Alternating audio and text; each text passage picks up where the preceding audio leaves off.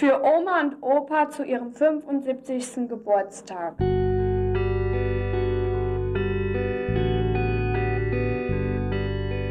Mutti und ich, Geschichten aus dem Vorort, erzählt von einer Tochter. Heute Aufstieg.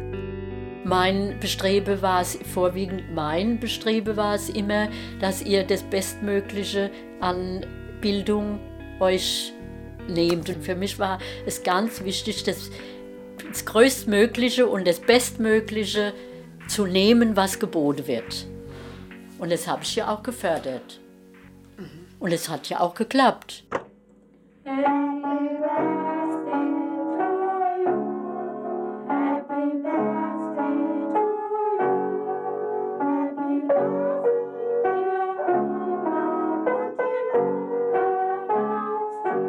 1979 bin ich sechs, mein Bruder zehn und meine Schwester zwölf. Und Oma und Opa werden 75 Jahre alt. Da wäre es doch toll, wenn wir ihnen eine Kassette aufnehmen, denkt Mutti. Wir Enkelkinder geben 30 Minuten das Bestmögliche. Auch ich hatte auf dieser Kassette natürlich mehrere Solo-Einlagen. Heute zu diesem lieben Feste wünsche ich euch das allerbeste Glück, Gesundheit, langes Leben mögt der liebe Gott euch geben. Ein schönes Geschenk, diese BASF Chromdioxid-Kassette, aber auch eine schöne Leistungsschau. In unserem Haushalt befinden sich zu jener Zeit ein Klavier, mindestens zwei Flöten, eine Triangel, ein Akkordeon und eine Gitarre. Später kommt noch ein Cello dazu, ein besseres Klavier, eine bessere Gitarre. Also ein Instrument lernen fandst du irgendwie cooler, schön, ja, ja, als äh, im Sportverein sein. Das stimmt. Da habe ich ja mehr einen Zugang vielleicht. Also das künstlerische, kulturelle, musische, das ist, liegt mir mehr wie Sport, das ist doch klar. Wir hätten meine Eltern mit weiteren Instrumentenwünschen vermutlich in den Ruin treiben können. Hauptsache klassisch. Sport und Vereinsmeierei hingegen standen auf der roten Liste. Da war Mutti ein bisschen bourgeois. Die Lehre im Lebensmittelladen muss sie traumatisiert haben. 1952, mit 14, musste sie raus aus der Schule und ab hinter die Ladentheke. Was fandst du so schlimm daran? Also ich fand da in dem Lebensmittelladen, da das Zeug zu verkaufen, ähm, diese Lebensmittel zu verkaufen, mich stehen Leute jeden Tag, ähm, das muss man schon sagen, das Publikum, was da kam, da gab es nur ganz wenige, die ein gewisses Niveau hatten. Aber das ist ja nicht konkret gedacht mit 14. Das spürst du doch nur, wie die Leute mit dir reden. Du fandst sie doof. Also ich fand sie auch anmaßend zum Teil. Also frech und herabwürdigend, das hat alles eine Rolle in meinem mangelnden Selbstwertgefühl. Die sind mir also so was über den Mund gefahren und, und einfach so ein bisschen niedermachen. Nicht alle, aber viele, ich erinnere mich einfach daran. Kunden. Kunden, klar. Und das war so ein Lebensmittelladen, also wo es eine Theke gibt und wo jemand da ah, steht, jetzt hätte ich gerne Mehl, Zucker, ja, genau. Äh, Grieß, ja, äh, Fisch, Fleisch, äh, alles. Wie früher Tante Emma. Aber dann hast du die Nase voll gehabt und dann hast du quasi von ich deinen... Ich habe ja die erfrorene Hände immer gehabt. Das war ja dann ausschlaggebend. Ich habe ja offene Wunde an alle Finger. Erfroren von was? Von der Kälte, die dort geherrscht hat. Und viel im Wasser. Keine Heizung. Über zehn Stunden am Tag. Da habe ich die Beule erst bekommen, dann sind sie aufgeplatzt. Mutti war in diesem Laden viel am Platze, das steht fest. Eine alte Schulfreundin von ihr, selbst Weinbäuerin, hat es mal so formuliert. Nix gegen Verkäuferin. Ja, aber ihr war das nicht genug. Und ich denke, sie war einfach geistig unterfordert. Immerhin kann Mutti bei ihren Eltern am Ende eine fünfmonatige Sekretärinnenausbildung für 48 D-Mark im Monat durchsetzen. Leider ohne Sprachkurs, denn der hätte noch mal extra gekostet. So landet sie Ende der 50er Jahre als Bürokraft Peggy in einer Werbeagentur. Hm. Nein, das stimmt nicht. Es war eine Eisenwarenhandlung. Und dann war doch eigentlich alles gut, oder? Also, ja, alles gut auch nicht. Es war auch ein Milieu, was nicht, guck mal, die Eisenhandlung. Mutti hätte sich vermutlich lieber in anderen Dingen eine Expertise erworben, als in Flanschbreiten von Doppelteeträgern. Andererseits war da einer, der aus dem Milieu herausstach. ihr Chef. Sie verliebte sich unsterblich in ihn. Da bin ich ja in seinem Büro versetzt worden.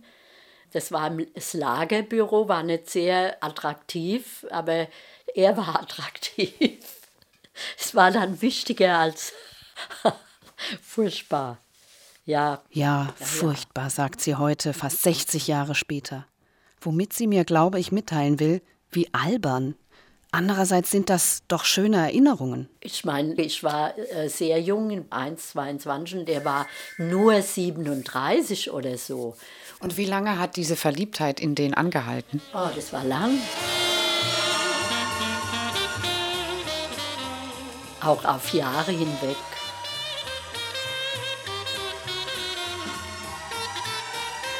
Und du hast ja da so lange gearbeitet, bis ihr geheiratet habt. Dann war der Papa tatsächlich so eine. Der Chef, erzählt Mutti weiter ausschweifend, hat dann eine andere geheiratet. Es war vorbei. Sieben Jahre war meine Mutter bei dieser Firma. Die Phase der unerfüllten oder zumindest nur teilweise erfüllten Liebe zog sich jahrelang hin. Es verlief natürlich alles züchtig.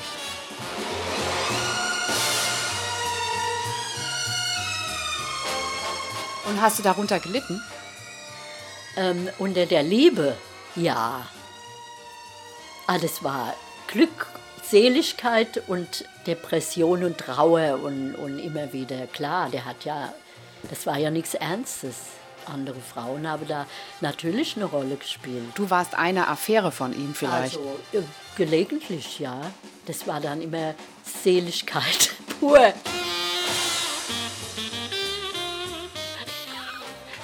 Ja, man hat ja auch so äh, ein Beispiel, ich will es jetzt nicht, ich muss mich jetzt. Zum Beispiel hatten wir oben über unserem Büro was Archiv. Da waren die alten Mappen und so weiter, da musste man manchmal was raussuchen. Und wenn man wusste, oder es ist richtig lächerlich, sowas gibt es heute überhaupt nicht mehr. Aber ich sage es ja jetzt nur mal, wenn ähm, zum Beispiel er hochgegangen ist, man wusste, dass der da oben was zu tun hat, und dann hat man was gesucht, um auch da oben was zu tun zu haben. Ja, oder umgekehrt gab es auch. Und war der deine große Liebe? War schon. War sehr ausgeprägt. Sehr. Nicht schlecht. 1965 heiratete Mutti meinen Vater. Die Hochzeit war das Ergebnis einer Anbahnung durch eine Patentante, die damals Gemeindereferentin war.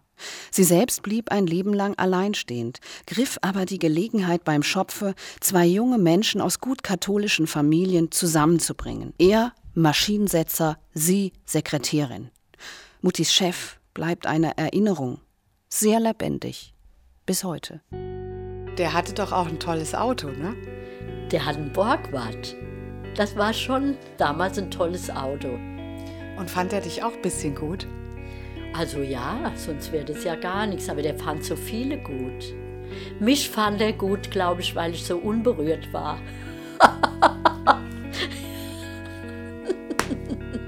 ja. Ich habe ja immer das Gefühl gehabt, ich müsste ihn retten. ja, mit, in dem Alter, zu der Zeit, hast du da hehre, hehre Gefühle gehabt, dass er ein anständiger Mensch wird. Für mich war er ja nicht anständig. Wenn er mit so vielen Frauen rummacht, das war für uns nicht anständig. Ja, oder vielleicht betrügt noch und verheiratet, das war für mich nicht anständig.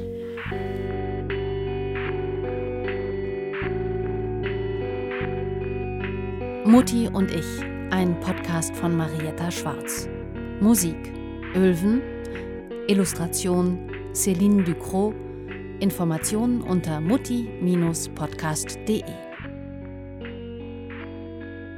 Nächste Woche, Also ich habe insgesamt, wenn Vorwerk dreimal klingelt, Drei dann macht Mutti die Tür auf. ich habe also drei Staubsauger. Drei Staubsauger. Ja, aber eigentlich wird nur einer benutzt.